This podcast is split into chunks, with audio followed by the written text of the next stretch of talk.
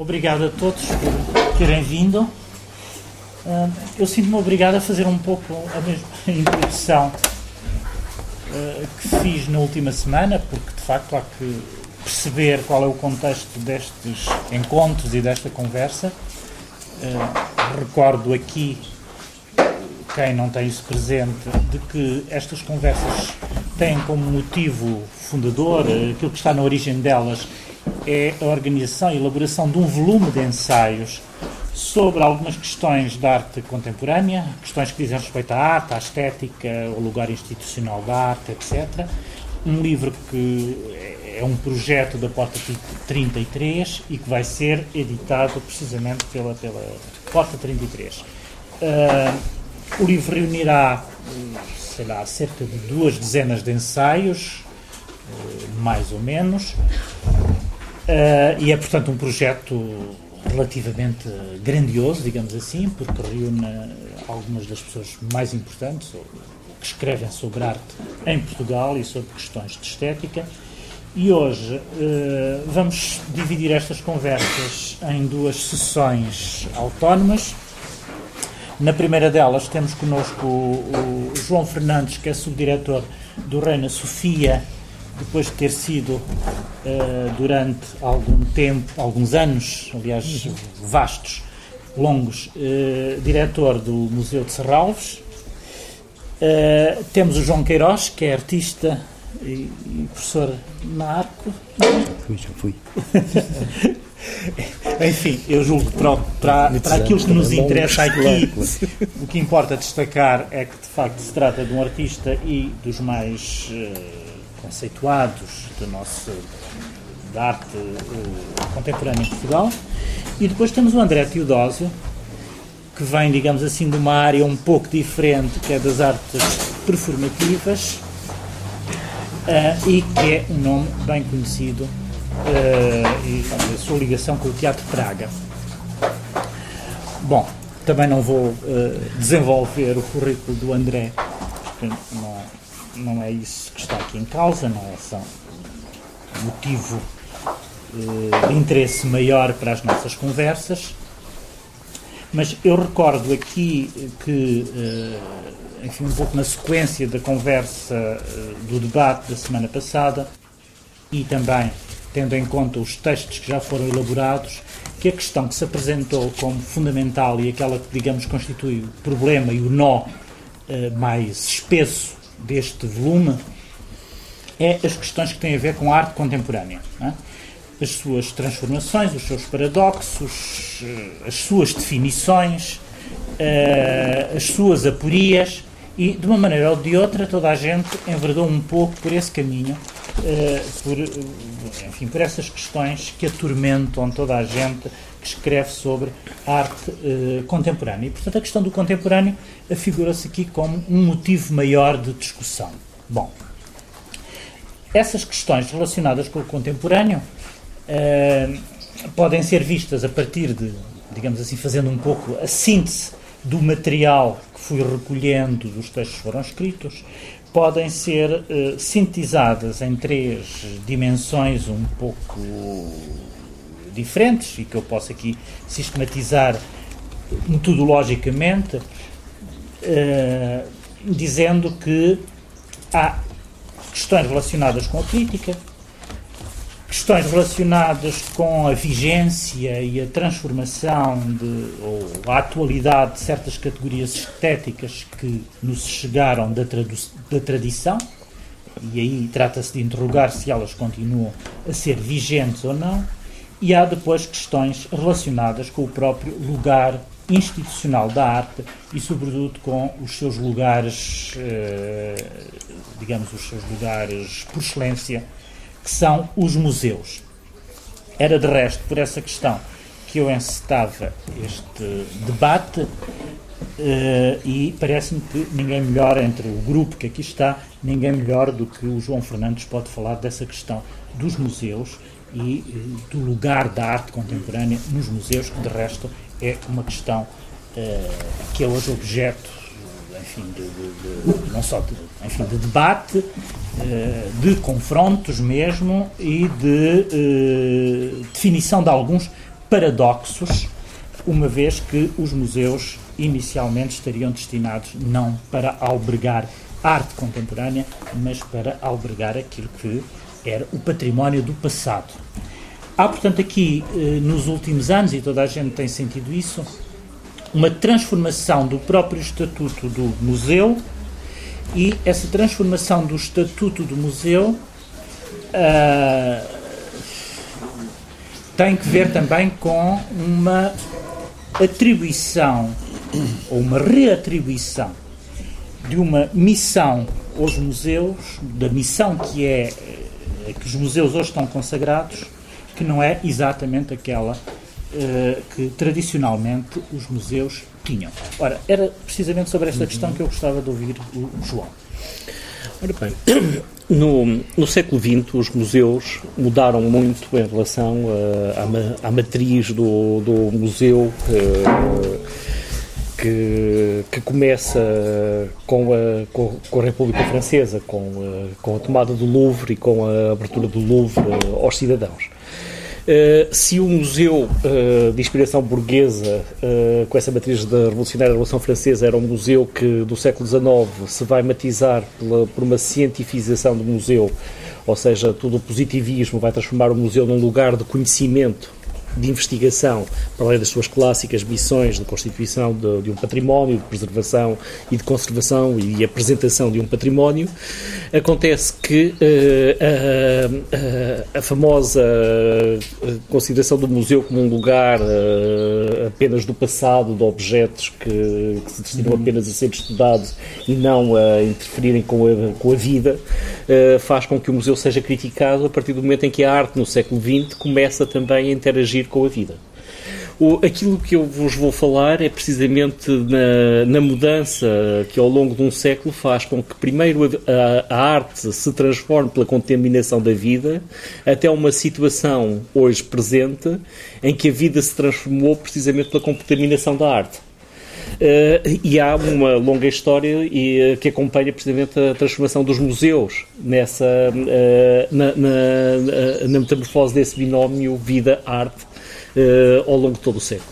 Acontece que os artistas começam a provocar as formas de arte instituídas, conhecidas, reconhecidas e legitimadas, precisamente ao trazerem o cotidiano, a vida cotidiana, os seus objetos, as suas situações, para o universo de legitimação da obra de arte, que sempre foi um universo muito codificado em termos sociais e em termos culturais. E um universo muito codificado e legitimado por uh, setores dominantes numa sociedade. Eh, quer em termos económicos, quer em termos uh, socioculturais. Uh, desde a provocação do, do Champiana de trazer um, um objeto da, da, vida cotidiana, transformando obra em obra de arte pelo facto de ele ser instituído pelo discurso do artista enquanto obra de arte nas condições adequadas de, de, de apresentação, uh, até uh, à libertação da, da arte de certas questões, como por exemplo a perenidade, a excepcionalidade, a, o virtuosismo, a especialização da sua realização, eh, a, a, a interação com novas formas de tecnologia, de, de, representação da realidade, ou que podem vir de técnicas como a fotografia ou o cinema ou o vídeo, ou que podem vir de, da ciência, a, a, introdução da ideia do efêmero, a crítica do, do objeto numa sociedade onde o objeto uh, se transformou numa mercadoria uh, definidora de estilos de, de, vida também, tudo isso vai transformar com efeito a, a, obra de arte e os artistas não encontram nos museus espaço para apresentar as obras de arte que estão a fazer nos primeiros, nas gerações do primeiro modernismo. Acontece, no entanto, que nos Estados Unidos surge um museu para a arte do século XX na década de 30 e, e esse museu uh, para, para a arte é o MoMA. Surge na altura uh, num contexto de redefinição de, da relação entre arte uh, contemporânea nesse caso a arte moderna, como se falava nessa altura, e, e o espaço do museu, eh, segundo a qual o museu estaria sempre eh, direcionado em relação ao presente e à arte que fosse produzida no presente. É curioso pensar que no início do MoMA, por exemplo, se pensava que eh, as obras que estivessem no MoMA só estariam por lá durante 10 anos porque depois passariam para o Metropolitan. E o Metropolitan seria um museu clássico, esse grande museu do século XIX, seria um museu dos museus, uhum. onde uh, da antropologia à arte tudo poderia lá estar. Claro que isto nunca foi, nunca foi praticado, até porque o próprio MoMA, para a sua economia interna, necessitou, nunca iria dar ao Metropolitan de Moselle da Avignon do Picasso, por exemplo. Uhum. Uh, mas, mas, aí, nesse caso, o, o MoMA funcionava como um lugar de consagração e de canonização Sim. da obra? Sim, havia, aliás, uma espécie de, de, de, de, nova legitimação de toda uma classe social através dessa nova arte que chegava aos Estados Unidos. Quando a arte europeia chega aos Estados Unidos a partir do Armory Show e depois a partir da ida de, vários eh, artistas para os Estados Unidos, e alguns desses artistas vão se transformar em grandes divulgadores da arte das vanguardas europeias, é o caso do Duchamp, que nos Estados Unidos, ele chega aos Estados Unidos e diz que deixa de ser artista e passa a ser conhecido sobretudo como dealer de arte. Ele é um ex-artista que continuará, mas isso só se saberá depois da morte dele continuará a fazer arte sem que ninguém o saiba. Uhum. Uh, porque ele é conhecido sobretudo como um, como um artista do modernismo que passou uh, a vender as obras dos seus colegas e as suas uhum. também, uh, no, no, contexto americano. Mas acontece que esse novo museu era um museu que tornaria, digamos, mais civilizada a barbárie dessa classe social que construiu os arranha-céus norte-americanos, que só pensava em acumulação de dinheiro e que encontrava na arte uma forma de redenção social uh, através de, desse sistema uh, que, que, que, a cultura protestante sempre teve de devolução à sociedade de uma parte da riqueza que, que foi acumulada pelas suas classes dominantes. Uhum. Portanto, uma, o, o MoMA surge como um, um, exemplo, e os museus americanos surgem como um exemplo dessa devolução à sociedade, então, de uma, do, do, da, dessa riqueza acumulada, que era incomensurável com o efeito. Uh, acontece que o MoMA também instaura uma outra relação, eh, na relação entre artistas e o museu, porque instala uma relação de amizade e de cumplicidade entre o diretor do museu e o artista. O museu passa a ser um lugar transformado pelo artista também, a partir do momento em que um diretor como Alfred Barr, que é o primeiro diretor do MoMA, eh, é amigo dos artistas e eh, tem como missão evangelizar os mecenas do museu para eles conhecerem a arte então que ele quer colecionar, que ele quer apresentar, e o museu passa a ser também uma consequência, uh, precisamente, da relação do diretor com os artistas. Isso vai acontecer, por exemplo, também na Europa com um museu como o Moderna Musette, uhum. na, uh, na Suécia. Curiosamente, estamos a falar de sociedades protestantes também. Uh, e, porque nas sociedades latinas, o primeiro museu para a arte contemporânea, por exemplo, só vai, o Goburg só vai acontecer já na década de 70. Uhum. acontece que, no entanto, essa matriz do diretor do museu cúmplice do artista vai fazer do museu, e isso é uma situação diferente do que acontecia anteriormente, uhum. um lugar de intervenção também para o, para o artista. O artista tem um acesso especial, especial ao museu e é, uh, uh, e é uma entidade que pode também ajudar a decidir, a decidir dos caminhos do museu. Uh, acontece que no pós-guerra a arte das primeiras vanguardas está já musealizada numa, em toda uma série de instituições, sobretudo a Europa Central e uhum. nos museus americanos. Acontece, uh, há coleções que começam a entrar no, nos museus suíços, que começam a entrar nos museus alemães, nos museus dos países escandinavos, onde a arte das vanguardas está já representada. Picasso é um fenómeno já de mercado e está uh, em todos estes museus que, estão a surgir. É curioso, por exemplo, na Alemanha, o que vai acontecer no pós-guerra, porque a reconstrução da Alemanha vai acompanhar a desnazificação da Alemanha, por exemplo, vai utilizar a arte contemporânea e a música contemporânea como metodologias importantes de reconstrução do, do, do país. Uhum. Quer dizer, a resposta à arte degenerada e às suíças de arte degenerada e a todo o período nazi vai ser feita por uma atenção muito grande dada às vanguardas. E aí a arte contemporânea vai ser também uh, encarada como um utensílio do Estado de Providência. É curioso porque isso vai ajudar o museu, ou melhor, isso vai transformar também o museu, que passará a ser um espaço de educação também. O museu vai ser um pouco um espaço para uma escolarização da comunidade em relação à arte do presente. E o museu começa a produzir discursos pedagógicos que era uma coisa que não acontecia no passado. O museu não era um, espaço para era um espaço para o conhecimento, mas não era um espaço para a educação. E no pós-guerra o museu passa a ser um espaço para a educação também, porque faz parte de um sistema de redefinição social do lugar da cultura na, na, na sociedade, onde o hum. acesso à cultura é mediatizado por várias, pela escola e o museu faz parte, portanto, dessa reconstrução da Europa através de um, de um modelo de Estado de providência, onde os museus e os centros de arte uh, serão instrumentos importantes. Surge a ideia da Maison de la Couture em França, surgem as Constal e as Constals e as Kunstverein na, na, na, Alemanha. Por exemplo, cada cidade alemã passa a ter o seu museu de arte do passado, e, as, e há grandes, sempre houve grandes coleções na Alemanha, e depois tem o seu museu para a arte contemporânea, e depois ainda tem o Centro de Arte. O Centro de Arte vai trazer para os museus uma outra coisa, que é o museu como espaço de trabalho para o artista também. Mas o que é, o que é curioso, enfim, nessa pequena história que tu estás a traçar, é que apesar de tudo, a arte moderna e a arte contemporânea uh, nunca foram populares, no sentido em que houve sempre uma espécie de resistência uh, do, do público, da massa, em relação à arte moderna e a, e depende, contemporânea. Depende, porque a certa altura há certos artistas que constroem imagens poderosíssimas dos seus trabalhos que começam a ser bastante populares. Um caso é, um Picasso, é o Picasso, por exemplo. As pessoas em todo o mundo passam a, de, a, definir, é verdade, com uma certa distanciação e com uma certa ironia, uma hum. coisa qualquer estranha que não entendem ou que nem sequer reconhecem muito bem que pudesse ser uma obra de arte, porque as pessoas ficam chocadas com a irrupção do cotidiano dentro da arte. Quando a vida lhes é devolvida uh, transformada em obra de arte, o público que tem séculos de uma cultura da representação, da mimesis, na, na obra de arte, fica chocado subitamente com essa uh, substituição da representação pela própria realidade. E, e, sobretudo, pelo facto do artista abdicar da condição da sua excepcionalidade.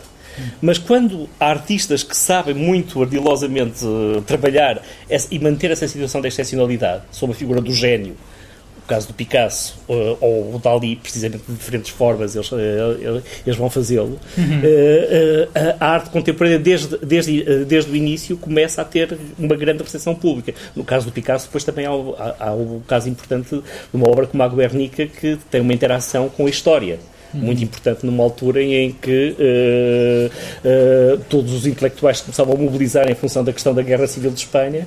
O aparecimento da Guernica vai ser uma coisa que vai universalizar também a obra do Picasso uh, nessa altura.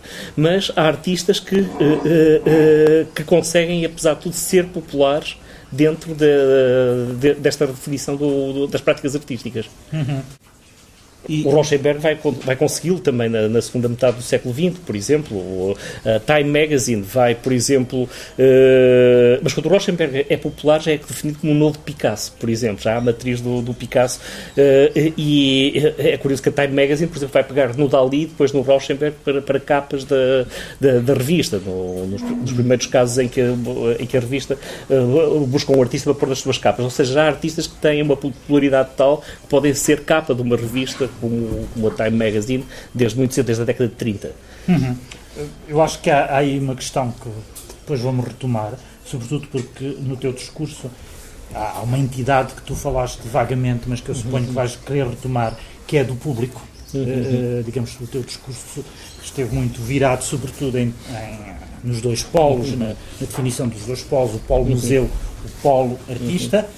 Uh, já vamos falar dessa questão do público, mas eu passava a palavra ao João Queiroz.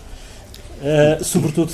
Eu posso pegar, eu posso sim, pegar sim. Para, para introduzir o tema que queria introduzir, que é mais uma perplexidade com o tema, mas gostava de pegar no discurso que fez o João Fernandes, principalmente em três pontos, ou em três, em três pontos que ele tocou. Uh, a importância que ele deu ao lugar, ao espaço, e a importância que ele deu à vivência do espaço. Ou seja, como se houvesse toda uma mudança a partir de determinada altura, que o modo de vida da arte começou a ser um bocado diferente. E como isso foi acompanhando depois, precisamente para o discurso do público, para o discurso pedagógico. Essa coisa do discurso pedagógico é muito engraçada, porque é quase como a foz de um determinado tipo de evolução. Por exemplo, a ideia da arte contemporânea, penso eu, que começou primeiro por instituições que até puseram no nome que eram instituições de arte contemporânea, depois pela universidade, que começou nos cursos de, de História da Arte até História da Arte Contemporânea, que criou um grande problema epistemológico que ainda não se mantém, mas é fácil de resolver, ou seja, como é que eu posso fazer uma história do presente, e passou depois para o discurso pedagógico.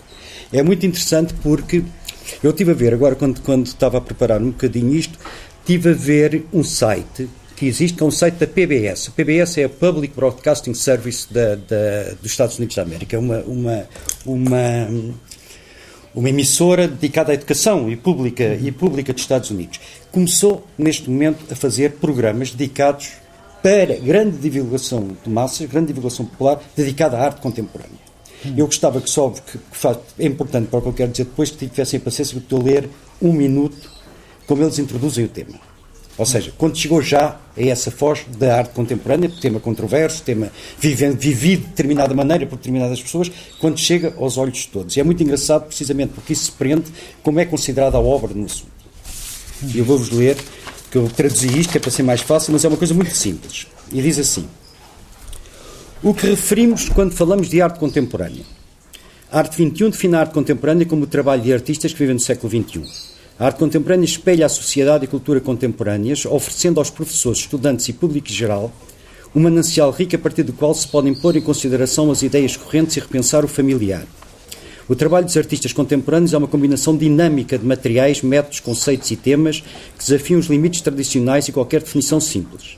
Diversa e eclética, a arte contemporânea distingue-se pela própria falta de um princípio formal organizador, ideologia ou ismo. Num mundo globalmente influenciado, Culturalmente diversos e tecnologicamente em progresso, os artistas contemporâneos dão voz à paisagem cultural variada e em mudança da identidade, valores e crenças. Uma obra de arte pode ser produzida usando diversos, diferentes métodos e processos. Em isolamento, em colaboração com assistentes, especialistas, fabricantes ou públicos. A arte serve como forma de crítica, reenquadrando, redefinindo, pondo em xeque ideias tradicionais e expectativas sobre a arte ou a sociedade, tais como beleza, originalidade, representação, autoridade.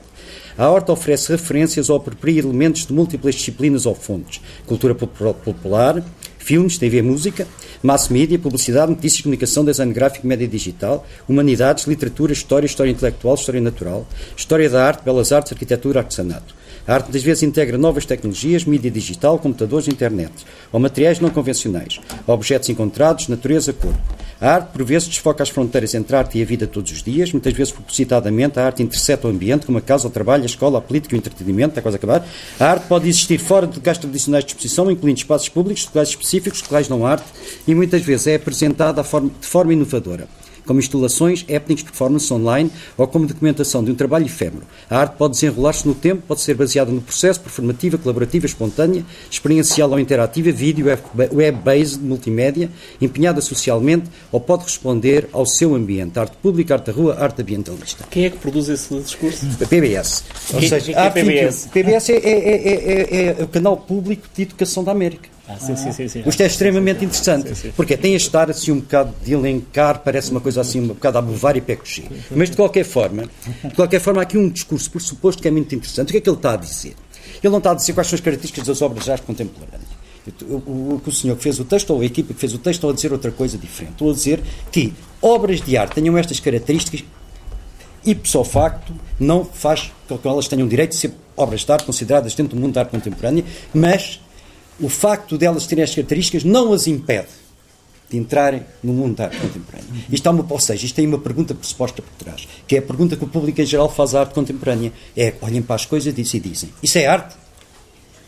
E é a resposta que eles estão a fazer. É a resposta quando o discurso chega pedagógico ao público tem de ser feita. Isto não está mal feito, está muito bem feito. Já viste feito de uma linguagem extremamente elaborada, com, com, com exemplos extremamente elaborados, dizendo tal e qual a mesma coisa. Ou seja, é um elencar de elementos que respondem a esta pergunta. O facto de as obras de arte serem assim, serem feitas desta maneira, têm estas loucuras todas, não quer dizer que não façam parte eu, eu da arte contemporânea. Uma das, de, das coisas interessantes, um aspecto curioso desse, desse texto é o facto de ele definir a arte contemporânea não como um, não a partir de limites temporais, ou seja, a questão da temporalidade. Isto aqui pode ser, isto era o outro ponto que eu ia. Mutatis mutandis, isto pode, mutatis mutandis, podias fazer isto no século XVIII. Exatamente. Claramente. O que é muito interessante. Ou seja, esse discurso, esse discurso pedagógico é? chega ao ponto que faz o quê?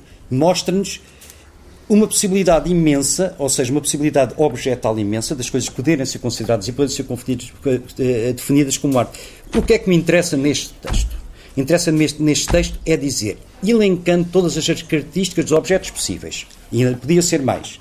Será que é plausível pensar a definição, o pensamento da arte contemporânea centrado na obra, ou centrado nas características das obras?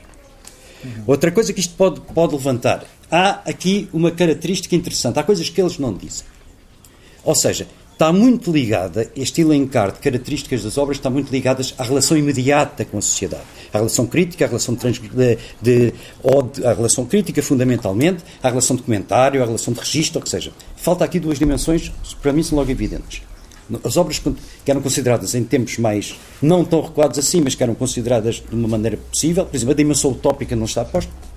Não está posta a dimensão de investigação e a dimensão de, de vamos dizer, de experimentação dentro dos limites disciplinares, não está posto.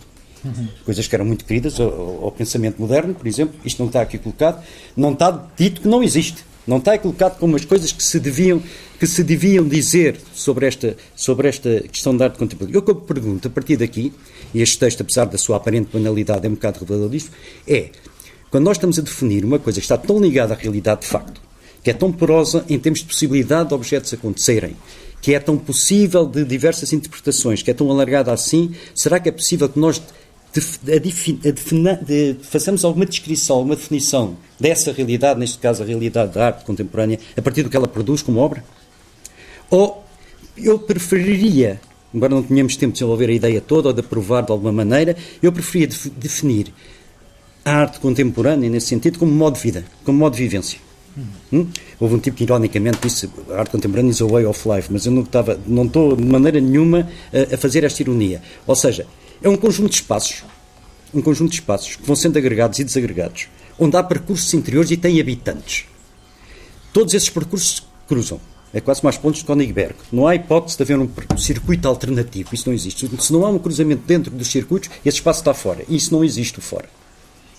Era precisamente isso era possível definir, não podem, não trazendo para isso, porque a limite podemos pensar, ou seja, é metafisicamente possível pensar a mesma coisa sem obra. Ou seja, a, a obra é contingente, não é uma necessidade absoluta. Embora, naturalmente, vai haver sempre, vai, vai haver sempre, mas em termos lógicos, em termos de, de, epistemologia modal, digamos assim, não há uma necessidade absoluta da obra Sim, para as coisas mas, funcionem. Mas tu não prescindes do, da noção de obra? Não, mas o mundo pode. O mundo pode perfeitamente. É que não há nenhum juízo valorativo, como vocês podem ver, não vale a pena, é espúrio fazer qualquer ju juízo valorativo sobre a arte contemporânea, não. Isso é a mesma coisa que tipo, está chateado com, com o rei da terra. Não, não, tem, não, tem, não tem absolutamente sentido. Aliás, porque não se pode destacar sobre, sobre uma totalidade, por exemplo. Quando falamos da arte moderna, o que é que acontece? Destaca-se claramente num painel de fundo que é o antigo, que é o não moderno. Hoje não podes fazer isso. Ou seja, não tens um ponto de vista exterior que te pode dizer, olha, esta definição é esta. Não, está sempre dentro. Está sempre dentro. André.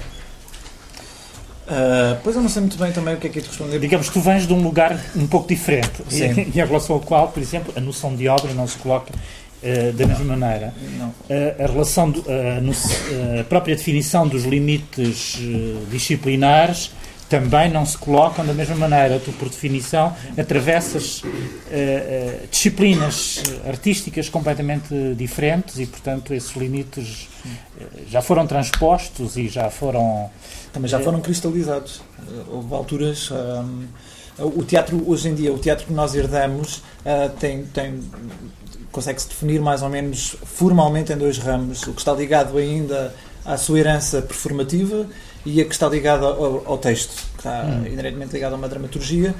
Uh, a figura mais importante nessa cristalização foi o, o Aristotélico Lessing, que, que, que definiu e, e substancializou a, a, a atividade a, teatral de uma forma hierárquica, reclamando para a própria, numa tentativa de reclamar para, a própria, para o próprio teatro tudo, a literatura, a, a música, a dança, a, a, redefinição do encenador, de um escritor. Portanto, aquilo que, que o herde são, hoje em dia, são duas maneiras de, de, de ver teatro. Uma performativa, ligada, nem que seja à antiguidade de, de uh, do, do, do, canto do bode, etc., e das grandes festas uh, hum, teatrais. Da tragédia uma, grega. Da tragédia grega hum. e, uma, e uma teatral. Mas isso não me interessa nada como, como criador, não me interessa o que a arte. Que é, o, que é, o que é que ela é, o que contemporâneo é esse, para mim nem, não é. Ela pode ser muita coisa. Uh, falar daquilo que ela é é, um, é só uma confirmação cultural. Uh, não, não, não tem nada a ver com, com o ato criativo. E, um, como não me interessa necessariamente confirmar aquilo que eu sou, mas descobrir uh, tornar o meu ideal real, construir verdade e disponibilizar para a sociedade um, um, novas palavras, novas uh, ou antigas outra vez, etc. Um, acho que a pergunta é sempre mal colocada sobre o que é, é a arte. Ela não é nada. A impotência é tudo. Essa pergunta não se colocou propriamente aqui. Dizer, Existe uma redefinição dos movimentos, uh, de movimentos históricos, essa... do que é um museu, quais são os interesses, e esses interesses normalmente são uma tentativa de fazer uma correção óptica da própria sociedade, dela se conhecer, de poder funcionar, de ser mais confortável, de ser transversal, uh, de ser educativa. Um, e do ponto de vista de um criador, essas questões são irrelevantes. Quem é que são os teus pares? São quem tu reclamas uh, ser? Quem é que, quais são as tuas influências? São as que tu uh, reclamas ser. E, portanto, o ato criativo para mim é, é justamente o que nós estava a dizer, que é, hum, é uma experiência. Não, não passa de uma experiência onde tu intensificas três coisas: as tuas vontades, as tuas necessidades e a tua exigência. Isto é, tu saberes que és contingente do mundo, tu saberes que tens desejos de, de, de, de inserir em ti mais informação através das tuas experiências que foram consciencializadas e, e de saber que, para além disso, para além destas coisas todas que tu sabes, há qualquer coisa que há, há, coisas que te condicionam essa própria existência. Ah, e o Jean-Luc Nancy diz que é um infinito, pode-se arranjar outra palavra, para mim é suficiente o infinito. Esta ideia de infinitude hum, desnaturaliza qualquer ideia de ser humano e qualquer ideia de atividade artística. Uhum. Para mim, a naturalismo, a naturalidade, a essência, a tradição, todas estas coisas não são operativas uh, no conceito artístico. Obviamente, depois podemos perguntar, então, mas porquê é que tu crias? E eu acho que os, os objetos de arte são excrescências da atividade de experimentar. Elas podem não existir. Não, são, são uma, de alguma maneira, são. Uh, se tu, se, é porque estas questões estão sempre ligadas à, à, à arte como sendo uh, do domínio da filosofia estética, é? desde o século XVII vem assim tão, tão afirmada, reconfirmada, confirmada em oposição à ciência. E, um, e a arte não tem necessariamente nada de estético.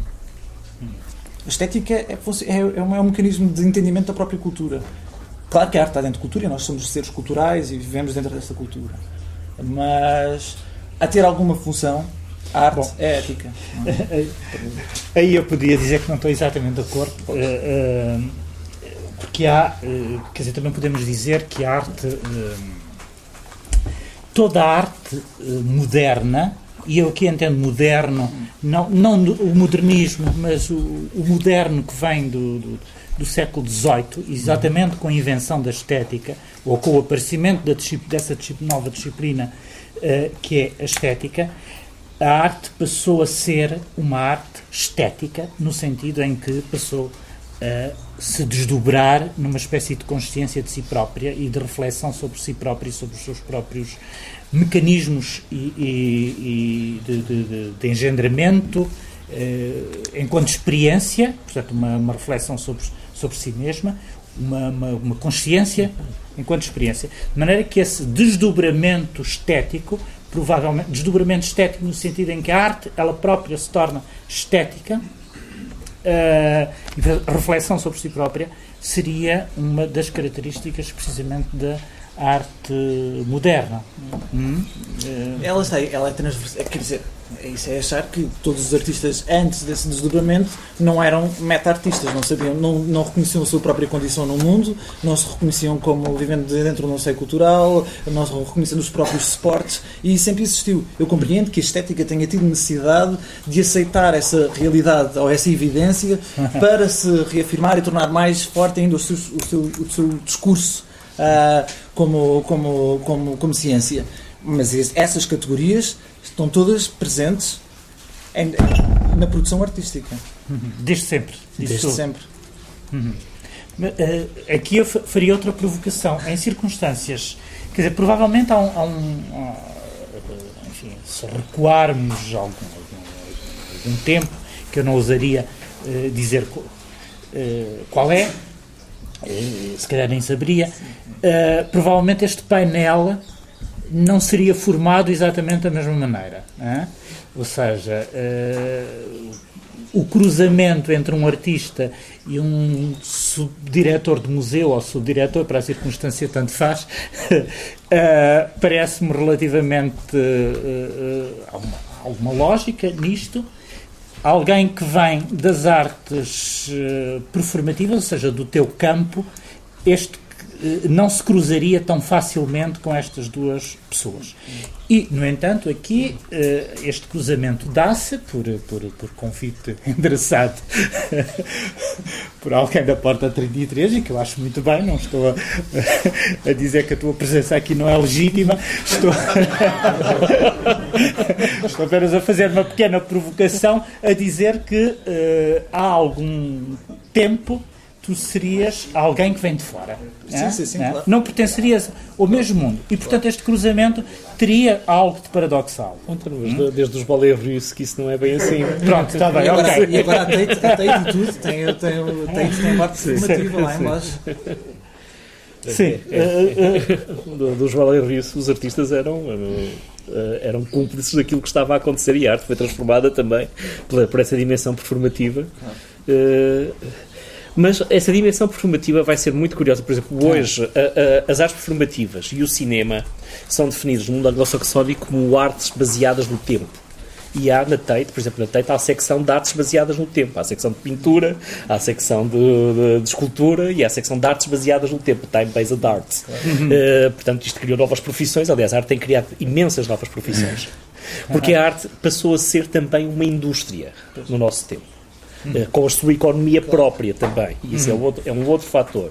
A tal forma, e isso uh, há hoje uma outra conversa. Quando nós falamos de arte, não falamos muitas vezes de obras de arte, mas falamos de muitas outras coisas, como o mundo da arte, a, a, a circula, circuitos e aspectos de circulação no mundo da arte, e essa famigerada relação entre arte e vida, que foi uma grande pretensão dos artistas, de, que com isso provocaram toda uma arte do passado e mudaram os paradigmas de criação artística no século XX. Essa relação é própria do romantismo?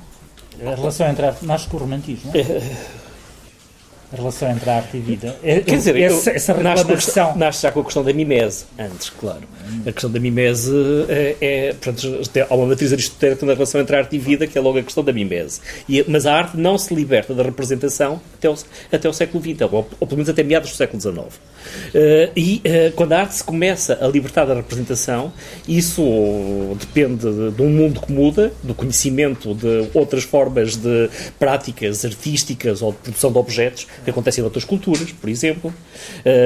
Uh, o, o, descobrir que há culturas ameríndias que utilizam a abstração Uh, vai ser, por exemplo, fundamental para legitimar a abstração nos Estados Unidos, por exemplo. Uhum. Uh, o, uh, mas também, portanto, o, o, mundo colonial vai ser um mundo mais global que vai pôr em causa aquilo que era uma arte ocidental. Mas, eh, mas, mas também há, há depois a ciência, a tecnologia e há a, a, fábrica, a industrialização, a revolução industrial que vão alterar tudo também.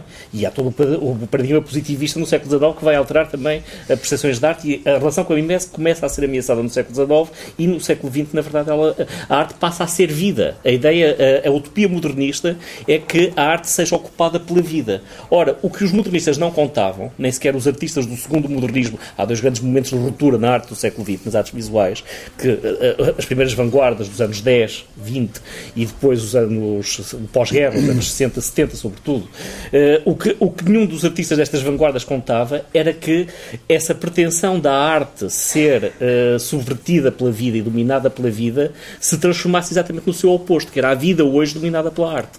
Porque vivemos num mundo em que a vida hoje, a vida social, cultural e os sistemas de poder estão dominados cada vez mais pela arte e pelas suas instâncias, entre as quais os museus, os centros de arte, o, os, lugares, os lugares da arte em termos de estilo de vida, de circulação social, de interação social. Uhum. Não é por acaso que os grandes monumentos do poder globalizado do mundo em que vivemos são os museus feitos por arquitetos muito conhecidos um pouco por todo o mundo. Uhum. Ou seja, esse, inclusive a transformação do centro de arte, que nós estávamos a falar do pós-guerra, Esse centro de arte criado para os artistas chegarem ao museu e passarem a fazer coisas no museu. Essa era uma pretensão. Vamos, eh, em vez da arte ser só para a arte do passado, isso, vamos fazer uma arte para o presente a tal ponto que o próprio museu vai ser o ateliê do artista, vai ser o laboratório do artista, vai ser o lugar onde o artista trabalha e onde o artista vai trabalhar com o público também. Porque deixa de haver uh, a utopia também da, do fim da, da, da, separação entre artista e público. Uh, e. Uh, então, o que, o, o que os artistas não sabiam é que estavam a criar um outro tipo de sistema de dominação que, eh, que, eh, que é uma esteticização da vida social em função dos parâmetros de legitimação e das instâncias de, de, eh, de, do, do acontecimento artístico. E isso hoje existe, é um outro nível de estetização da política no mundo contemporâneo. A arte hoje é uma matriz de estetização também da política e da vida social no mundo contemporâneo. E isso passa-se, inclusivamente, uh, uh, por estranho que pareça, da transformação do museu como espaço laboratório, do centro de arte como espaço de produção, para, uh, uh, para o espaço do museu enquanto fábrica. O museu hoje é uma espécie de, de sítio onde se trabalha. Não só há muito mais gente a trabalhar no museu, e o museu hoje é tudo um pouco, pode ser, eh, pode ser uh, um restaurante, pode ser uma loja, pode ser uma biblioteca, pode ser. Uh, uh, e, e há imensa gente a trabalhar no museu, gente que faz visitas guiadas, gente que faz atividades para crianças, gente que vende objetos, e imensa gente a trabalhar para o museu, designers, etc, etc. Portanto, o museu passou a ser também uma realidade económica, uma espécie de fábrica. O próprio público trabalha imenso no museu o público farta-se trabalhar no museu quando tem, por exemplo, que uh, estar a decidir os seus percursos numa exposição. Por exemplo, uma exposição hoje oferece, vamos é imaginar, 10 uh, uh, instalações vídeo. Hum. A forma como cada um está em cada uma instala é. instalação vídeo, o tempo que, que, está em cada uma, uh, a forma como se escapa a elas todas depois do final. Porque o público nos museus hoje, ao contrário também do que parece, o museu deixou de ser um sítio para o conhecimento. Da... Há um paradoxo no museu e uma contradição. O museu deixou de ser um sítio para o conhecimento da obra de arte. O museu não promove o conhecimento sobre a obra de arte, o museu promove a informação sobre a obra de arte. Uhum. E o museu, quanto mais informação, menos conhecimento. Quanto mais informação, menos reflexão. Quanto mais informação, eh, menos interpretação. O museu rouba hoje ao espectador as condições de interpretação da obra de arte ou, ou afogá-lo com informação. O que é e, engraçado é que isso não é matéria de opção. O que é, é engraçado é que o, mesmo o, quase um determinismo o museu, histórico. O museu, fa, o museu faz isto porque o, o, o poder Sim. político legitima os seus novos monumentos, os museus, precisamente a democratização do conhecimento através da informação. Ou seja, quanto mais informação se der às pessoas, mais se anestesiam as pessoas socialmente também. Uhum. Isso acontece nos jornais ou acontece nos museus também. Uhum. E, eh, porque o museu eh, não é um espaço para a construção de uma reflexão crítica. Pelo contrário, a, a, proliferação da informação dentro do museu impede as pessoas de pensar sobre aquilo que estão a fazer dentro do museu. E, e fora do museu as, também. E as pessoas não vão ao museu é, à procura da arte, vão à procura João. da arquitetura, vão à procura das relações sociais, vão à procura do turismo. Acontece a mesma coisa com o museu de espaço alternativo. Não, isso, não há espaço isto hoje acontece na sociedade contemporânea, na relação é entre a arte e a cultura e a vida social contemporânea. O Teatro Praga, ou não sei o que é tudo Em que cada vez mais, digamos, nesta sociedade globalizada, a produção... É difícil de pensar os contextos sociais e artísticos se transformaram em modelos de dominação da vida social também. Uhum.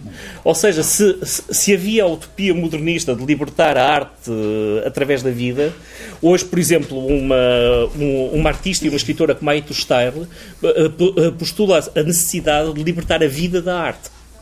Bem, para que as pessoas possam repensar a vida independentemente dos modelos de legitimação uhum. e dos circuitos de legitimação extremamente codificados que existem por trás de todos os sistemas de poder, inclusivamente o poder económico e o poder político Eu podia ser um bocadinho mais radical, João. à, à, à Pode ser um bocadinho mais radical. Sim. Eu acho que a impossibilidade de criar um, um circuito alternativo, porque se não há cruzamento de circuitos, o circuito alternativo pura e simplesmente não, não, não é possível ser pensado. A palavra tão paradoxal que é criar um espaço alternativo ao circuito alternativo, quando faz tudo de facto mesmo do mesmo sistema, radicaliza ainda mais a tua, a tua, a tua, a tua ideia, que não é só museu. É o museu, são os circuitos do que se chama esta coisa está tudo à volta. Porque se vimos, por exemplo, a criação do espaço alternativo no modernismo é absurdo. É absurdo. Ninguém vai ser assim. Eu vou criar um espaço alternativo ao modernismo. Diz, eu vou criar um espaço moderno. Uhum. Não é? O modernismo já por si é uma alternativa, quase por antonomasia. Vou criar, vou criar um museu de arte moderna, vou criar uma galeria de arte moderna, vou criar um espaço de arte moderna. Hoje em dia o que estás a fazer é pôr, no, pôr essas coisas alternativas precisamente no mesmo circuito. Mas, por não exemplo, há um, por exemplo não, questão, não há alternativa a, a este questão, a questão do é, é, é, apenas um fluxo, é apenas um, um nódulo com maior fluxo. A questão do espectador, da mesma por exemplo, geral. O, o, o Franz Fanon tinha uma frase que dizia que todo espectador é um cobarde e um traidor.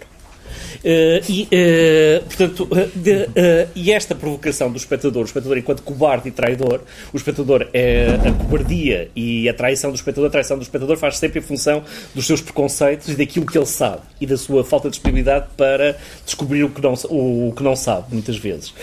E, que, e querer categorizar tudo em função daquilo que sabe. a cobardia é a falta de coragem para transformar as coisas, para interpretar as coisas no sentido da sua transformação. E, e esse é um, é um outro binómio que é interessante repensar a questão da interpretação e da transformação. É um binómio que no marxismo teve, portanto, uma, uma, uma, uma, eh, uma, uma foi uma dicotomia muito, muito produtiva. Mas hoje, inclusivamente, a informação diminui o, as possibilidades de interpretação e muito mais ainda as possibilidades de transformação, obviamente. E a posição do espectador hoje no, no, na, uh, no museu ou no espaço da arte é cada vez mais a do consumidor e a do turista. Uhum. E, enquanto consumidor e como turista, ele recebe informação uh, que, que o legitima naquele espaço, mas que não lhe permite libertar-se dos discursos que o colonizam quando ele visita aquele espaço. Uhum. E, não, e, e, sobretudo, não o incentivam a pensar. Não incentivam, quer dizer, não há, quando, por exemplo, esta frase do Franz Fanon era apresentada nos anos 60 por um grupo argentino, estas frases, todo o espectador é um cobarde e um traidor, que apresentava um, os seus filmes pondo esta frase por cima do ecrã. E, e isto criava uma espécie de distanciação brechtiana em relação à própria relação com o filme que era apresentado. Uhum. Uh, ora, essa distanciação hoje não existe na relação do espectador com a arte e com a cultura, dos lugares da arte e da cultura. Não existe nos teatros, não existe, na, no, uh, não existe nos museus, não existe no, nos auditórios. Uh, é, é, essa, essa distanciação é cada vez mais afastada, porque, porque a possibilidade da crítica e da transformação, na verdade, não é, não é, oferecida, não é oferecida ao espectador. Uhum. Eu, passava a palavra o André, sobretudo aqui esta noção do espectador, uh, vinda, tal como o João a, tematizou, provavelmente não corresponde exatamente, um, digamos, ao, ao, pressuposto do espectador de alguém que uh, faz o teu tipo de, de arte. Bom, eu acho que eu tenho sempre uma piada que é o público do teatro é muito emancipado. Quando não vai é porque não quer ir.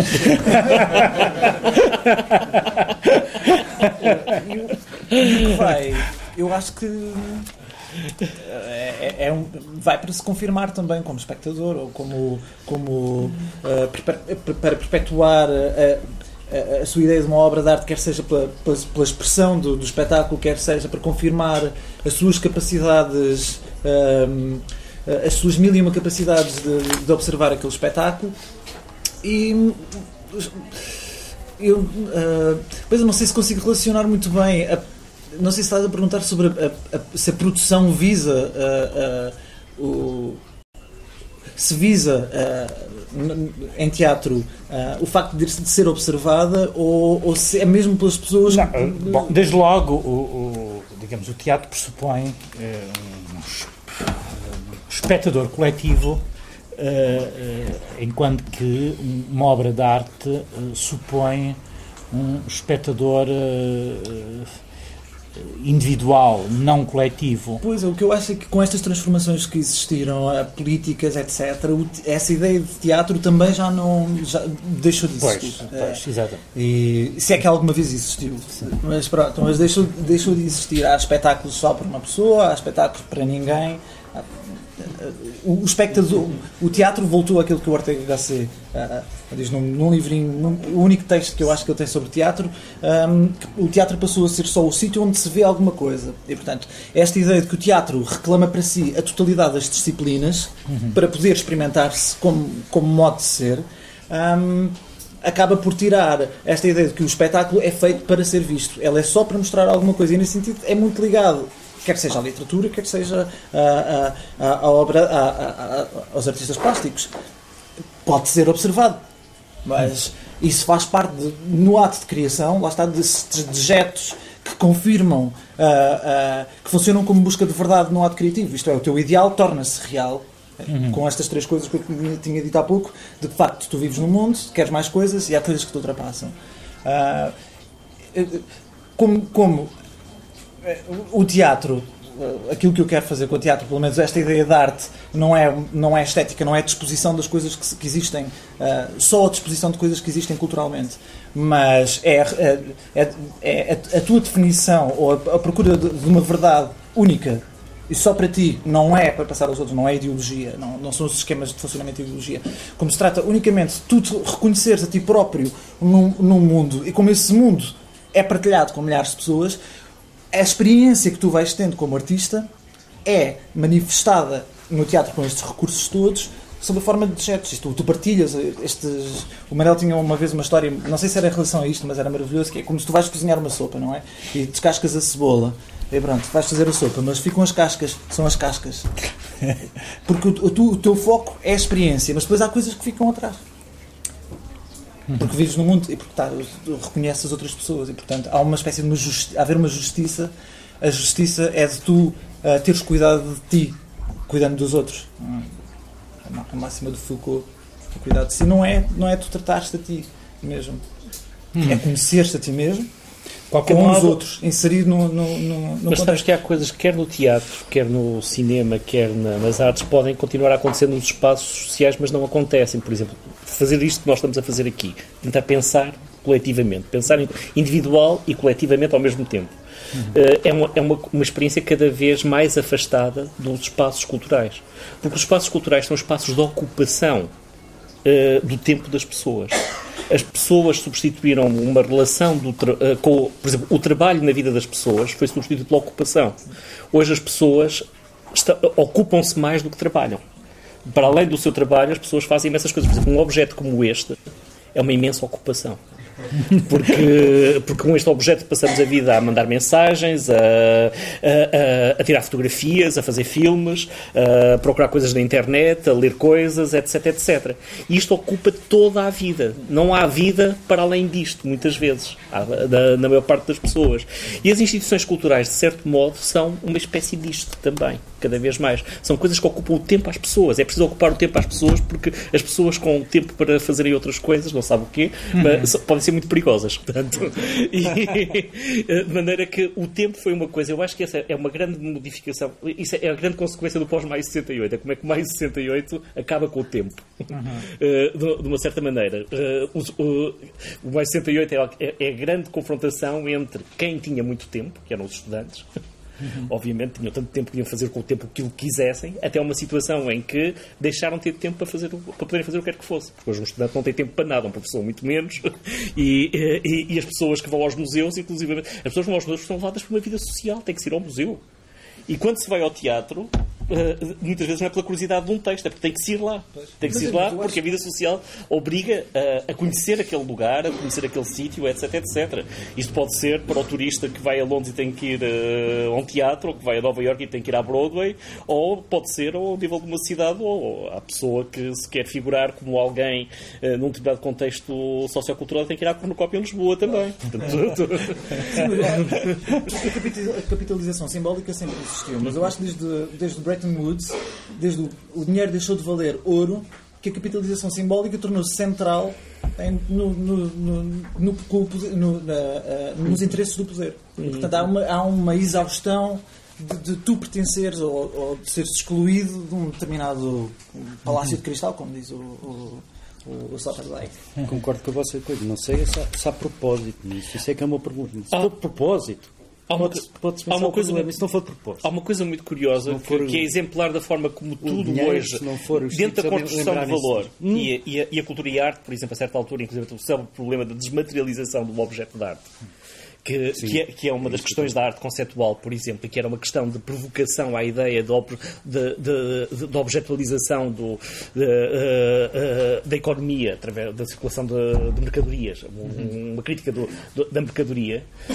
Uh, o que é curioso é que, de uma sociedade capitalista, onde o valor é uma consequência dessa célebre fase sempre atual do Marx, tudo o que é sólido se dissolve no ar, a produção de valor é cada vez mais menos material, menos materializada. E a, e a arte e a cultura fazem parte disso. Um dos exemplos curiosos que, que, que, é citado neste livro, por exemplo, é a célebre máscara do Guy Fawkes, a imagem do Guy Fawkes que, que é utilizada nos movimentos anti-globalização uhum. e em, todo o, em todo o protesto planetário. Ora, a imagem do Guy Fawkes que as pessoas adotam hoje para os seus protestos planetários, nas manifestações, por todo o lado, foi comprada pela Warner Brothers que vai fazer, que vai ter os direitos da imagem, que, os vai explorar em, em, filmes, que está já a preparar.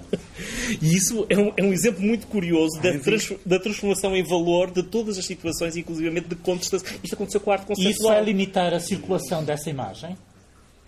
Suponho que não, mas a partir do momento em que seja um exemplo da Warner Brothers, suponho que muitos movimentos contestatários têm que adotar outras imagens, porque possa ser um símbolo também pois, de uma pois. indústria do cinema, de outras coisas, etc. Sim, sim. Uh, ou, ou, ou, seja, quando acontece, uma, quando acontece uma coisa dessa, isto aconteceu com a arte conceptual, por exemplo. A arte conceptual era uma estratégia também de pôr em causa uh, uh, uma arte que se conhecia, sistemas de valorização dessa arte, uma economia da arte que nessa altura existia, etc, etc. Mas a arte conceptual hoje, onde pode ser vista, para além dos museus, é muitas vezes as coleções dos bancos. Não dos bancos portugueses, obviamente, mas do, das coleções dos bancos suíços e dos bancos americanos.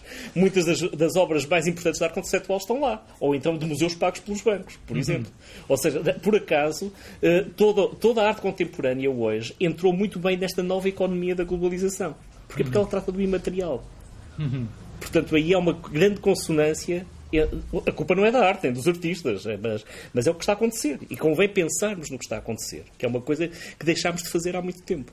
Uhum. Uh, eu, eu, fazia um, um, pequeno apelo à tua experiência que passaste diretamente de um, de um centro de arte contemporânea, de um museu de arte contemporânea em Portugal para um museu de arte contemporânea em Espanha, eh, eh, eu perguntar-te-ia de que modo é que o critério nacional, ou a definição nacional, ou a inscrição nacional tem alguma importância ainda nos centros ou nos museus de arte contemporânea? Se isto é um critério a ter em conta, como é que, se, como é que um, o Reina Sofia, como é que Serralves lida com esta questão nacional, de inscrição nacional? tem, tem, tem sempre um papel e não tem ao mesmo tempo, porque cada vez mais os museus de arte contemporânea fazem parte de uma espécie de gentrificação cultural à escala planetária. Ou seja, não é por acaso que Serralves acontece em Portugal depois da entrada de Portugal na União Europeia. Uhum. Só depois da entrada de Portugal na União Europeia é que foi possível fazer um museu para a arte contemporânea em Portugal. Em primeiro lugar, em termos económicos, porque o Estado português nunca libertaria o dinheiro necessário para construir e pagar o funcionamento de um museu. Portanto, o Estado português fê-lo, em função da sua clássica e tradicional história de ignorância e de, de, de dissociação de, das práticas artísticas e culturais, fê-lo porque quando entramos na Europa temos que ter um Museu de Arte Contemporânea como acontece com os países europeus, por exemplo. E, e, e, e então é, é, aí que a pretensão, e estamos a falar, portanto, Serralves vai ser inaugurado em 1999, Serralves existe desde 1987, quando é comprado o terreno, mas o museu só consegue ser construído em 1989, com fundos europeus, precisamente. Ah, agora, esta, ah, hoje isto que está a acontecer nos países de leste, por exemplo, os países de leste estão todos, agora está a abrir um grande museu de arte contemporânea em Varsóvia, por exemplo. O, portanto, há cada vez espaços e coleções que estão a, a, proliferar um pouco por todo o mundo. E hoje isto está a acontecer também na, na, dos, dos países da América Latina, onde estão a acontecer novos museus em função hoje das fortunas privadas. Porque acontece que os novos museus hoje são os museus das, das fortunas e os museus. É, é curioso, por exemplo, quando eu vos falava deste, uh, uh, de, de, da projeção deste filme que dizia, acompanhada da, do banner, a dizer todo o espectador é um cobarde e um traidor, este filme era normalmente projetado em fábricas, na década de 70 havia muitas experiências da obra de arte em fábricas, no regime laboral. Uhum. Acontece que hoje grandes fábricas acolhem grandes coleções de arte. O mundo da arte circula, por exemplo, eh, por fábricas como a Jumex, a maior fábrica de sumos de fruta do mundo, que tem uma das maiores coleções de arte contemporânea do mundo, ou, ou funciona, ou, ou, ou, circula por, eh, por fábricas de vários colecionadores que têm a sua própria coleção dentro da fábrica. Isto acontece em vários pontos, em vários pontos do mundo. Uhum. E quando, quando a fábrica não se transforma também no museu, que é outra situação clássica também do, do, do, nosso tempo. Mas quer dizer, a, a, arte contemporânea hoje é gentrificada em função da, da acumulação de valor na nossa sociedade. Uhum. E, e, e, se eram os Estados antes que decidiam os espaços de, e a construção dos espaços, hoje são as, as, fortunas globalizadas que o fazem, a nível de bancos, a nível de grandes colecionadores globalizados, pode ser o Sr. Pinot ou, ou, ou outros. Uh, agora, em Espanha acontece um passado diferente. A Espanha tem uma tradição de, de, de, de, uma tradição de legitimação simbólica do poder através da instituição cultural.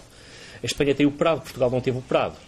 Portanto, acontece que o sistema de poder em Espanha sempre adotou a arte como sistema de autorrepresentação e, de, e, e, isso não aconteceu uh, na sociedade portuguesa. Uhum. Portanto, a, a, a, partir desse ponto há uma relação, obviamente, em que faz parte da, do próprio nacionalismo espanhol as suas instituições culturais centralizadas em Madrid, porque isto não acontece com as instituições culturais fora de Madrid, por uhum. exemplo, uh, que estão hoje completamente uh, sem recursos, sem possibilidades de trabalho, etc. E apesar dos cortes financeiros, as instituições culturais de Madrid continuam a ter, a ter, possibilidade, a, a ter possibilidades de trabalho. No, nos restantes países, é, no, é nas situações periféricas que a arte é que se coloca essa questão porque na, na, na, nos países onde que, tem, eh, que, são o epicentro dos sistemas de circulação e de circuito, não se coloca essa situação tanto do local e do, e do, e do global e do internacional. Isso coloca -se sempre na situação da, da, periferia para o, para o centro. Isso coloca-se, mas por exemplo, hoje uh, acontecem novos casos e novas experiências. Por exemplo, estão a surgir 100, mais, estão a ser construídos neste momento mais de 100 museus de arte contemporânea na China. E foram construídos 200 nos últimos 5 anos. Eh, estes 300 museus de arte contemporânea só apresentam praticamente arte chinesa. É uma situação. E hoje as grandes leiloeiras internacionais criaram todos o seu departamento de arte chinesa. Uhum. E, e, aquilo que acontece é que o, o novo milionário chinês compra arte chinesa legitimada em Nova Iorque e em Londres e depois revendida através dos sistemas de, do, dos centros de, uh, tradicionais de, de, uma economia simbólica, que são Nova Iorque, Londres e Paris, uh, uh, que depois têm os seus ecos na China. Uhum. Isto é uma situação muito curiosa. Hoje começa, as leiloeiras começam a ter também secções de arte latino-americana. Isto tem a ver com as grandes fortunas latino-americanas, obviamente. Uh, uh, mas uh, as leiloeiras não vão criar por enquanto, secções dedicadas à arte portuguesa, aos países de língua e da expressão portuguesa, etc. Porque não há mercado a esse nível, obviamente. Uhum. João, uh, desculpa, João o Queiroz. Uh, a relação, a relação do, do, enfim, do artista com, precisamente com este sistema completamente globalizado da arte, de que os museus são tal como o João os, descreveu, um sintoma eloquente, ehm, é, quer dizer, é simultaneamente um, um, um desafio e.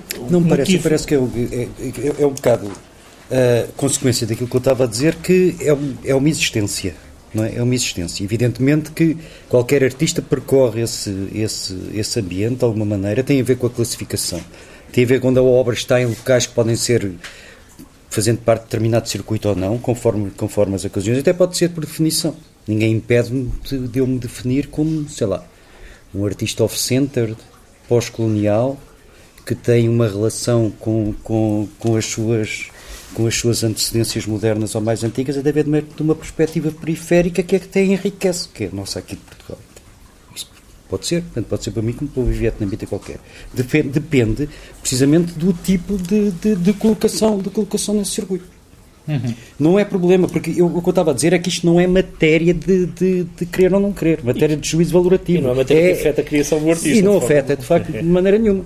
Sim, mas que transformações é que isso trouxe ao nível, de, digamos, de, das, da própria transformação das instâncias de legitimação? Não percebo a tua pergunta. Uh, isto é, digamos, o, o, João tem falado sobretudo aqui do museu como a instância fundamental de legitimação da, da, da arte contemporânea. Hoje já não Sim. é, por exemplo. O museu perdeu essa função hoje em função do mercado.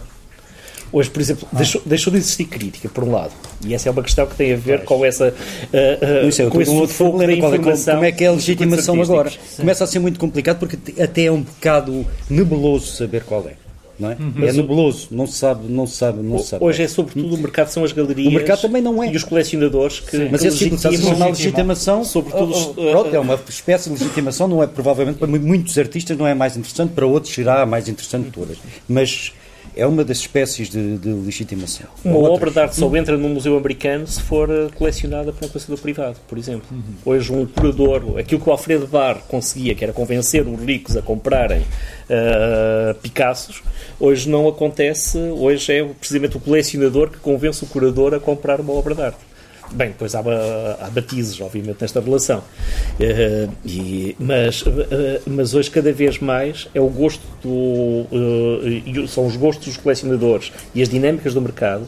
Por exemplo, hoje é, é, frequente ouvir-se uma pessoa dizer na Feira de Arte Basileia: ou, Ah, esta, esta feira é mais interessante que a Bienal Veneza o sistema das bienais hoje é inclusive uma consequência também do mercado. A última Bienal de São Paulo eu estava a ver algumas obras de arte que estavam, que tinham junto a elas pessoas das galerias uhum. e que me perguntavam se eu precisava de alguma coisa como quando vou visitar uma galeria. Uhum. Eu era um possível cliente, portanto. Se, se, é, se, é, possível uma resposta, se uma resposta reativa a uma situação que é desagradável, eu acho que é pura e simplesmente pelo desinteresse, não se interessar por simplesmente desse problema. É capaz de, de criar mais efeito do que. Não é interessante. André, uh, uh, digamos, a tua relação com o mercado, ou seja, a tua arte, falando assim, não, não, não se relaciona com o mercado exatamente da mesma maneira. Não, não.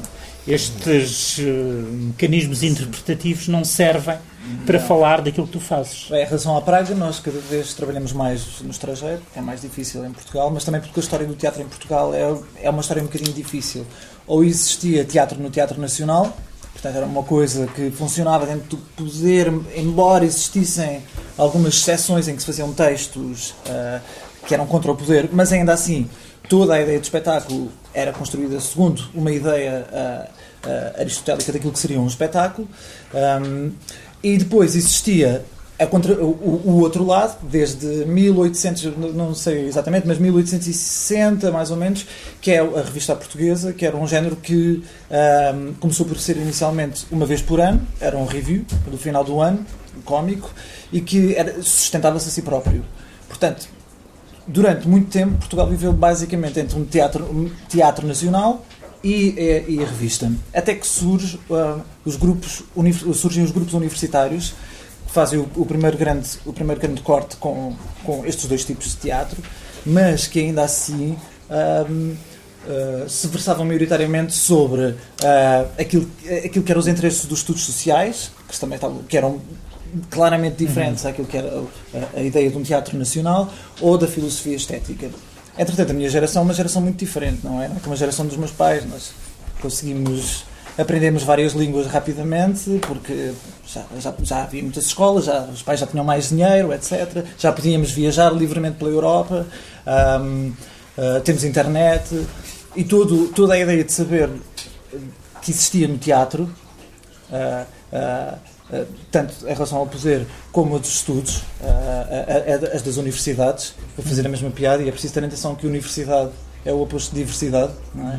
Então nós começámos a, ser, a, a, a ter uma noção da diversidade uh, uh, muito maior, de uma forma muito mais rápida. São importantes também nos anos 80 os encontros à carte, mas ainda assim é, é as pessoas que, que, começam a frequentar os encontros à carte e começam a fazer espetáculos é uma geração meio entalada, porque não havia subsídios, não havia nada, havia uhum. como a Lucia Cigalho ou a Mónica Calha, é uma geração assim meio entalada historicamente, porque começam então a, a, também a, defender a, a, ideia de apoios estatais para outro tipo de teatro ou de artes performativas que não existiam até o momento, porque tinham visto outros modelos de outros tipos de, de espetáculos que os influenciaram, não para copiar, mas como a libertação daquilo que era uma, um espartilhamento do próprio, da própria metodologia de fazer teatro. A nossa geração um, vive ainda assim um bocadinho. Já temos um sufoco muito maior em termos uh, de recursos, mas ainda vivemos muito à luz daquilo que é o teatro uh, dito pós-teatro universitário, uh, como o Ricardo Paes, o, o, a cornucópia, todo esse tipo de teatro. Nós, o, os nossos espetáculos ainda são, são sempre equiparados e a nossa atividade é visto, deveria ser vista, é vista como vocês deveriam animar um texto, um, eh, ter um, uma espécie de um papel de mediador invisível em relação às, às, às partes que compõem a totalidade de um espetáculo. Uh, só que nós lá está, como somos como habituados à diversidade e a ver muitas coisas e a falar muitas línguas, etc., cons conseguimos justificar conceptualmente os, os, nossos espetáculos de outra forma, não em Portugal, necessariamente. Nós só conseguimos em Portugal, aliás, fazer espetáculos porque muitas pessoas eh, das artes plásticas nos apoiaram, uh, porque dentro do teatro era impossível, éramos atacados por todos os lados, e começámos a procurar lá fora, uh, onde. Há muitos, muitos anos o teatro é visto como uma arte e não como uma animação, um, encontrar os nossos, os nossos, as, as nossas bolhas de, de, de respiração. mas, mas, porque, mas, mas, justamente porque, porque o teatro também nunca teve, uh, só teve uh, uh, importância em Portugal como um, um auxiliar de, de, de inscrição uh, num determinado esquema uh, cultural, quer fosse uh, do poder, quer fosse dos estudantes universitários, etc. E não era visto como arte. Hoje em dia já a Tate abrir um espaço dedicado às artes performativas é muito, muito. Como é que tu vês hoje o teatro dentro do museu? Porque eu acho que começa a acontecer com o teatro aquilo que aconteceu com o cinema. Uhum. Hoje só se consegue ver, um, começa a, a, a restringir-se ao museu a possibilidade de ver um filme experimental ou um filme de autor. Uh, e o museu pode ser o Museu do Cinema, a Cinemateca, sim, sim. ou então o, uh, o, Museu de Arte Contemporânea, que tem um, sempre um espaço aberto hoje também para a imagem em movimento, para o cinema, etc. Isto era uma coisa que não acontecia. Por exemplo, os filmes do Godard, ou do Truffaut, ou do Straub, eh, estavam em, distribuição comercial nos anos 60 e nos anos 70. E tinham público, tinham gente, etc. Mas hoje só é possível vê-los dentro do, do, espaço do museu. Eles foram excluídos da circulação sim, comercial completamente. E, e o museu é hoje, e eu gostava também também de não deixar uma ideia de, negativa em relação à instituição do museu, como uma instituição contraditória, cheia de paradoxos, mas é uma instituição cheia de possibilidades também, até em função da sua história, e que começa também por várias histórias, e tem várias histórias libertárias e libertadoras também dentro da sua própria história. Uh, o museu é um espaço onde é possível uh, pôr em questão muita coisa, e, é, e, pode ser um dos instrumentos para questionar e refletir sobre a, a, vida, a vida que temos e a vida que vivemos. Isso uhum. uh, através das práticas dos artistas e através das situações que o próprio que o museu também constrói, eh, protegido pelo seu passado, inclusive pelas todas as circunstâncias da pedagogia também, da educação, da sua relação com o Estado de Providência, etc, etc. E acho que há, há, há, é hoje, numa altura de reprivatização dos museus, quando o Museu dos Príncipes está de regresso, é muito importante defender o museu como um serviço público também. Uhum. Mesmo que o seu financiamento possa ser misto ou até possa ser privado, etc, etc. Há um serviço público que é preciso defender hoje na sociedade em relação à instituição museológica. Mas como é que tu vês hoje, precisamente, o lugar do teatro no, nos museus? Porque há hoje há artistas que fazem teatro da mesma forma que uh, artistas que não são encenadores, que não são uh, dramaturgos, que, uh, mas que adotam o teatro como um suporte também para o seu trabalho. Ou, ou, e por, por sua vez também. Ou pessoas de teatro que se transformam em artistas plásticos. Exatamente. E há coisas que se calhar começam a ser possíveis mais só dentro do contexto de, de relação com o público que o museu uh, oferece sim. do que propriamente dentro de uma rede de teatros fora da, da instituição museológica ou do, ou do, centro de arte. Bom, por um lado, o teatro consegue. Um, um, consegue ser esse espaço monstruoso que reúne toda, todos os suportes. Portanto, o museu, uh, a entrada no museu liberta de um tipo de prática teatral vigente na sociedade e, e, e dá-lhe espaço para recuperar um estatuto de arte que domina todas as outras subartes ou todas as outras artes uh, que são fixadas num determinado suporte. Por outro lado, eu acho, acho é, é, é perigoso porque, um, porque vai espelhar os suportes que lhe são disponibilizados. E os suportes que são disponibilizados no museu não são os mesmos suportes que são disponibilizados se estiver num teatro, no Teatro Nacional, etc. Quer sejam económicos, espaciais, etc. Uhum. E, e, e, portanto, o que, eu, o que eu tenho de algum medo é que uh, o, o, o, teatro passa de ter só uh, um, uh, um tipo de espetáculo circunscrito a, uma determinada, a um determinado espaço, permitindo assim, então, claramente, o abandono eh, do reclamar deste de, o abandono da posição em que podia reclamar estes espaços como sendo seus, pondo numa espécie de uma biopolítica uh, fora daquilo que é, o, que, é o, que, é a vida, que é a vida das pessoas ou sim, que é, as pessoas podem ter acesso. Porque nós falamos de um ponto privilegiado em que procuramos. Que é o que aconteceu ao cinema, precisamente. Exato. Exato. Quer dizer, eu fui ver o Godard à Cultura Gesto, o último filme. Todos nós. Ainda por cima mais caro do que se fosse num cinema, porque era um evento especial. 10 euros. Era, gostava de ver o filme do O filme Socialismo? Sim, o filme Socialismo. Diabo em Serralves também, nessa altura, sim, sim. Sim, aliás, Serralves uh, promoveu aquele uh, encontro entre, o, por exemplo, o Pedro Costa e o Sim, Luís sim. Chaves, etc., que foi de facto uma experiência uh, Sim, interessante. não, chega ao ponto em que a distribuição comercial de cinema de autor em Portugal bate à porta dos museus para poder Exatamente. apresentar o, o, o- hoje a Midas quando distribuiu o filme Pedro Costa pede uh, pe- pediu-me na altura que, que eu pudesse pôr o filme durante uma semana em projeção pelo menos porque, de- porque pelo menos teria mais público se calhar no museu do que nas salas de cinema se tivesse o filme nas salas Mas o teatro também eu sofre de uma coisa muito desculpa, que são, os- são as autoestradas culturais europeias. Isto é, estes teatros grandes juntam-se a outros teatros na Europa e criam au- autoestradas onde todas estas companhias que, que- que se viram para museus não conseguem entrar. Portanto, é uma ligação cada vez mais forte entre, nesta- dentro destes pontos de interesse numa autoestrada que não permite ah, que o exterior tome, ah, tenha lugar nesses sítios. E isso vai reproduzindo cada vez mais nas pessoas. Uma ideia de que o teatro continua a ser um texto, continua a ser pessoas a sentir, continua a ser uma hora e meia, continua, é tudo vai se repetindo, mas em exaustão, porque agora é tudo junto, tudo a pensar a mesma coisa, porque continuam a achar que arte é uma coisa e ela não é. Bom, nós temos ainda 10 minutos, um quarto de hora. Uh, gostaria de vos convidar a, a intervir e a fazer, a colocar questões. Não sei se alguém está interessado. Vejo toda a gente inibida. Mas graças a Deus que os museus, apesar de funcionarem como capitalização simbólica, têm este espaço para teatro. Afinal, não é totalmente ainda. Alguém que queira. então não, não tem que exemplificar tão bem a cobardia do espectador Por acaso há uma frase do Einer Müller maravilhosa que é o, o espectador é sempre uma pessoa potencialmente à beira da morte. Que é uma... E há, e os insultos ao público do Pretarante. Eu tenho uma questão eh, que o João Fernandes levantou e que, me deixa um pouco perplexo, que é a questão da, da vida, portanto, essa, essa, essa mudança de paradigma, digamos, da vida a dominar a arte, eh, hoje, eh, ou da, da arte a dominar a vida, a estetização da vida, Eh, não será ehm, que isso acontece de facto de uma forma setorial? Ou seja, é possível globalizar e generalizar essa, essa proposta, de facto, de que a arte está, está a dominar a vida e que há, uma, há novas formas de estetização. hoje o, o Lou Reed canta na Casa Branca por exemplo é, o Lou. Reed canta na Casa Branca o Lou Reed canta na Casa Branca Sim. Não, mas Em, então, eh, em é, concertos, ao eh, é? isso passa-se no museu ou passa-se na rua, é? Uhum. ou passa-se fora dos espaços institucionais da arte, como o museu.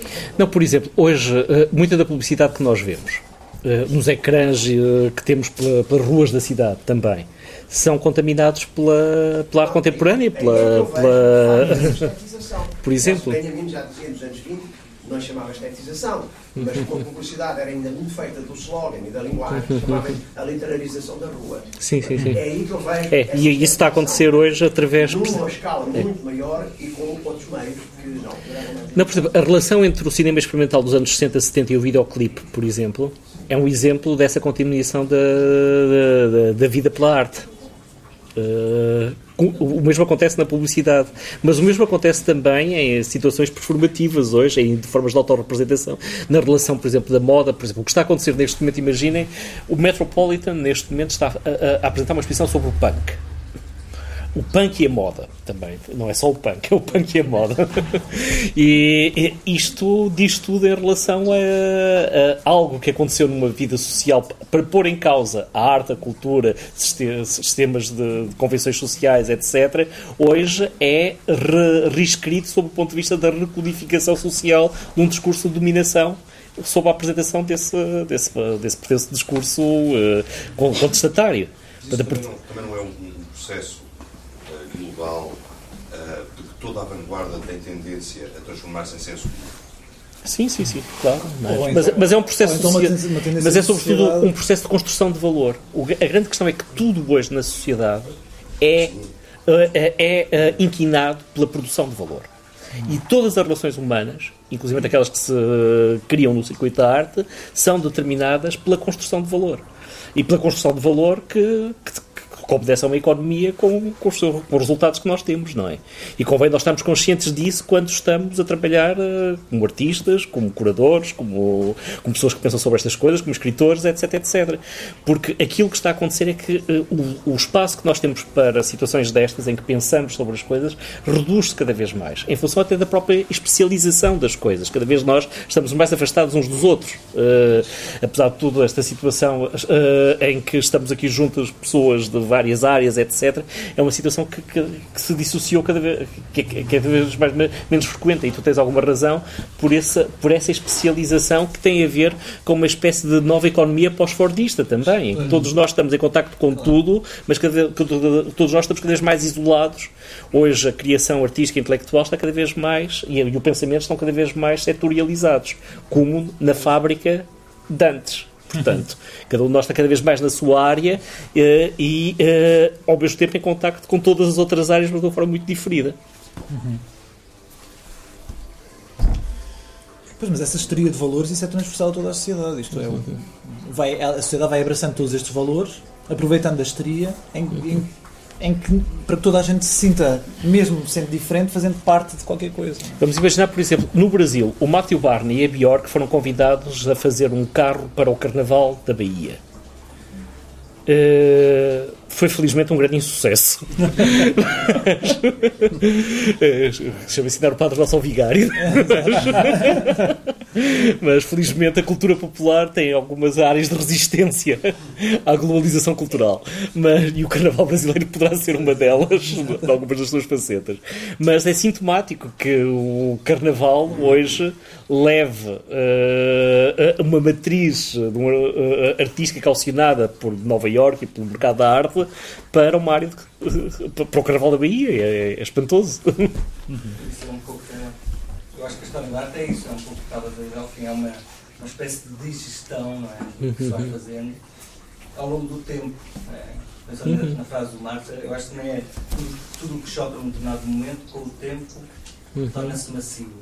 É? Sim, sim. As cores do Giotto é? que escandalizavam estão agora no cornflakes sim, sim. criança e quando, e quando vi os primeiros quadros as pessoas assustavam-se. Uhum. Era uma coisa, era um choque. Uhum. Agora uma criança lida com aquilo ao pequeno almoço, ou seja, isso é um processo de gestão. Não sei se é bem, se eu entendi o que estavas a dizer, se é bem o que estavas a dizer, se a digestão orgânica, uhum. todo, todo, todo o processo, pensar em todo o processo, se é se a realidade de digerir a arte, se é exatamente a, mesma coisa que tu dizias, que é a arte a, dominar a, a realidade. Não sei bem se é. é a questão é que a circulação da arte como valor e a construção de valor a partir da arte faz com que ela passe a ser uma instância calcionadora também cada vez mais de, de vários discursos da, da, da, vida cotidiana, inclusive o discurso político ou as formas de, de, articulação também do discurso político e da sua representação. Mas Isso é nesta cultura, porque há muitas culturas em que é o oposto. Não, neste há momento nós, é existe, nós estamos a falar neste momento, por exemplo, estamos a falar de um mundo em que, por exemplo, neste momento no Equador, na Venezuela ou na Venezuela, há movimentos políticos contra a arte contemporânea que são movimentos populistas, são movimentos populistas uh, de inspiração chavista, em que, uh, de qualquer modo, uh, que defendem um, um, regresso, um regresso a uma coisa que nunca existiu, uma espécie de arte indígena, uh, uma espécie de realismo artístico de inspiração indígena, como resistência à arte dos capitalistas, que é a arte dos colecionadores. Eles têm razão, na verdade. As grandes coleções de arte latino-americanas são, uh, são os grandes capitalistas latino-americanos, os grandes industriais que, que as dinamizam, os grandes financiadores do, do, da, do MoMA, da Tate, do Rei da Sofia, etc, etc, uh, que a dinamizam. E isso, estamos a falar de um mundo que tem, que tem hoje este tipo de situações. É muito curioso. Nunca uh, de antes a arte era podia ser contestada pelo burguês ou, pela, ou podia chocar o burguês. Hoje há, há, há situações muito mais uh, matizadas e muito mais contraditórias. Em relação a isso, eu penso ainda que essa, essa uh, ideia de, de, que há uma espécie de, de tendência omnifágica do sistema para absorver, triturar uh, tudo, e o estômago foi aumentando e aumentando, tudo, tudo é de facto triturável uh, tem hoje, provavelmente, algumas nuances curiosas. Ou seja, uh, os focos de resistência provavelmente não se limitam a coisas como aquelas que estão a acontecer aqui. Eu penso que, em vez de haver uma redução estão uh, a aparecer sintomas de disseminação. Evidentemente que isto pode levar ao seu tempo, mas eu, eu, vejo mais a questão como uma disseminação de pequenos focos de resistência que era uma ideia que naquele meu último livro eu tentava desenvolver, sim, sim. do que propriamente o, o, encurralamento. Não é? Não, é verdade. Por exemplo, há, há, há, há 15 anos atrás não era possível, por exemplo, um livro como este ser produzido e circular da forma como ele circula. Hoje, muitos destes livros, por exemplo, não, as editoras não, não os publicam, mas, mas, mas, mas através da internet, da mesma forma que, que hoje também um, um, um novo grupo musical pode uh, surgir através da internet, também muitas, muito pensamento e muitas iniciativas estão a surgir através de conversas deste género, um pouco por todo o mundo. Sim, não, isso está a acontecer. Não, o, o mundo é um local fascinante, muita coisa está a acontecer, felizmente. Não sejamos derrotistas. Sim, mas é cada vez mais um mundo também de, de provas, de, de, produção e com muito pouco espaço para, para, para a experimentação. Uhum. E com muito pouco espaço para a crítica e para a discussão crítica entre as pessoas. Uma coisa que é fundamental, por exemplo, quando falamos de arte, é. Eh, há uma, há uma coisa que, que eu acho sempre extraordinária perante uma obra de arte: é o facto de nunca nenhum de nós se relacionar da mesma maneira perante a mesma obra de arte. Podemos estar, por exemplo, eh, uma vez, uma, uma vez pediram para tirar uma fotografia, como qualquer diretor que chega ao Rei da Sofia tem a sua clássica fotografia em frente à Guernica. É, é, faz parte da construção e de, disseminação da imagem. E, eh, e, eu passei por uma situação desagradável de estar ali com o fotógrafo em frente a fotografar-me, para além de mais era num dia em que o museu estava aberto. Eu tinha 100 pessoas a olhar para mim a fazer aquela bela figura em frente à, à, frente à Guernica. E, e, mas eu estava a pensar, aquelas 100 pessoas à minha frente, todas elas estavam a ver uma obra diferente. E essa, e, e essa e, ou quando estamos numa sala de concertos e estamos todos juntos a, a, pensar diferentemente sobre a mesma coisa que estamos a ouvir. E isso é algo de extraordinário. Numa, conseguimos estar juntos uh, uh, pelas nossas diferenças é algo que a obra de arte continua a possibilitar de uma forma maravilhosa. E eu acho que isso é, uma, é, uma, é um desafio a, a mantermos viva essa capacidade de estarmos juntos na relação com a obra de arte, uh, na radicalização das nossas diferenças também. São cinco horas. Uh, não sei, não sei que alguém queira fazer uma pequena pergunta breve, que também terá uma resposta breve. Uh, se houver, tenha uma última oportunidade, se não fazemos um intervalo de meia hora e retomamos a segunda sessão com o Gonçalo M. Tavares, o João Barrento, o Delfim Sardo e o Manuel Rodrigues às 5 e meia.